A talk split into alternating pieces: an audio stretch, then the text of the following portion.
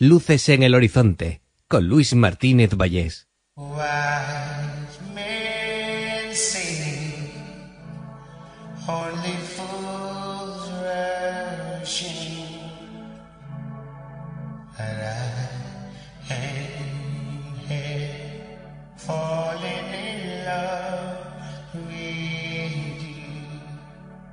Sí.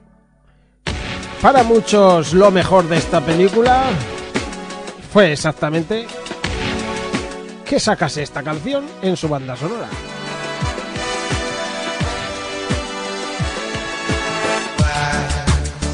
Bueno, pero yo reconozco, aunque esto no es raro en mí, ¿verdad? Que, que yo diga que le tengo cariño a una película. Es, eh, va, eh, va- conmigo, yo lo siento, va conmigo. Eh, la vi hasta en el cine, esta película.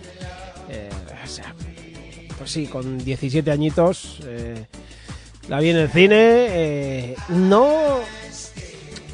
No, vamos, eh, no recuerdo que mm, ¿Cómo decirlo? Porque yo iba con gente a la que, digamos, luego pues siempre había una tertulia ahí de películas y de que habíamos visto, porque fui muchas veces con un tío mío y con su, digamos, con su con su cuadrilla, amigos, podemos decirlo así, y luego pues había un debatito, unas cosas y y esta peli no gustó nada. Sin embargo, a mí a mí me, parece que tenía cosas muy interesantes, otras no tanto, ¿eh? Otras me molestaron bastante, me siguen molestando, pero reconozco que, que le tengo un aprecio especial y que, bueno, pues me apetecía hacerle un programita y aquí está. Y, y si tú estás escuchándolo es que en cierto modo o bien te interesa Luces y el que lo hace, o bien te interesa la película. No me parece mal ninguna de las dos cosas, así que vamos a por ello. 1993, Sliver acosada. Sí, señor, eh, una historia que muchos eh, compararon eh, con una especie de sombra de instinto básico. No les faltaba razón porque incluso algunos de los que estuvieron detrás se empeñaron en que se pareciesen más de lo necesario. En fin, que me voy a, a contaros el argumento y luego os contaré cositas de la película que realmente las hay, las hay jugosas, ¿eh? Bueno, vemos a una chica rubia en el ascensor, planta 20, entra a su apartamento, sale al balcón, hay una tremenda vista de, de Nueva York, que es una maravilla, ¿eh? Y bueno, vemos que un hombre entra con, con una llave eh, del apartamento. Eh, Este hombre va con una especie de sudadera con el con la capucha puesta, con lo cual no lo reconocemos. Ella le saluda y él automáticamente eh, la tira por el balcón. Y claro, se pega un guarrazo tremendo porque está en el piso 20. Eh, adiós, adiós la chica rubia, desde luego. Y entonces aparece nuestra protagonista con la piel de Sharon Stone, Carly.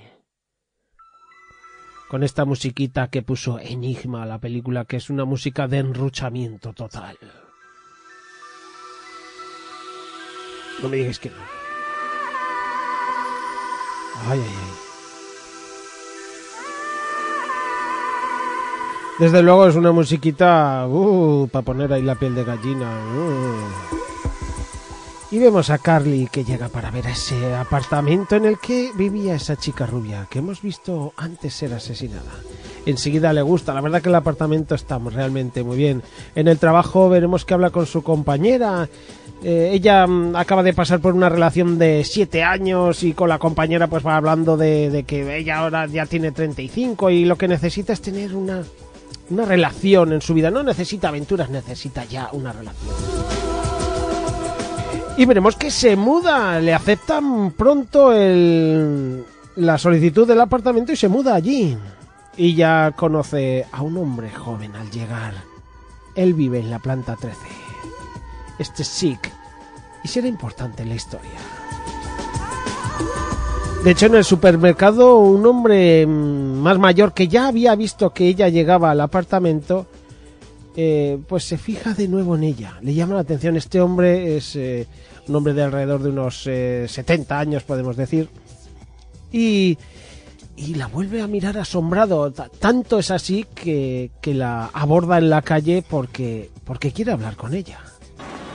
Discúlpeme, no acostumbro a seguir a las mujeres. De veras, no soy un viejo verde.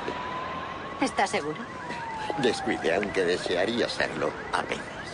¿Por qué desearía serlo? Porque es más divertido. Es que, usted, bueno, se parece a alguien. ¿Alguien que le gusta o alguien que no le gusta? Oh, no, me gustaba mucho. Lo que resulta extraño es que también vivía en el 20B. Naomi Singer. ¿Cuándo se mudó? Oh, no se mudó. Ella se tiró por la ventana. Oh, Lo siento. No tenía intención de... Vaya, nunca he tenido mucho tacto. Escuche, le diré qué haremos. Estoy a punto de irme al Japón. Cuando regrese, le contaré todos los chismes. ¿qué va a hacer allí? Doy clase en la Universidad de Nueva York, la psicología de la lente. La psicología de la lente. Sí, enseño toda su gama de posibilidades, cámaras fotográficas de filmar. Voy para ver lo último en tecnología. Y mientras le cuento los chismes, le prepararé un estupendo cappuccino. ¿Te está gustando este episodio? Hazte fan desde el botón Apoyar del podcast de Nivos. Elige tu aportación y podrás escuchar este y el resto de sus episodios extra. Además, ayudarás a su productor a seguir creando contenido con la misma pasión y dedicación.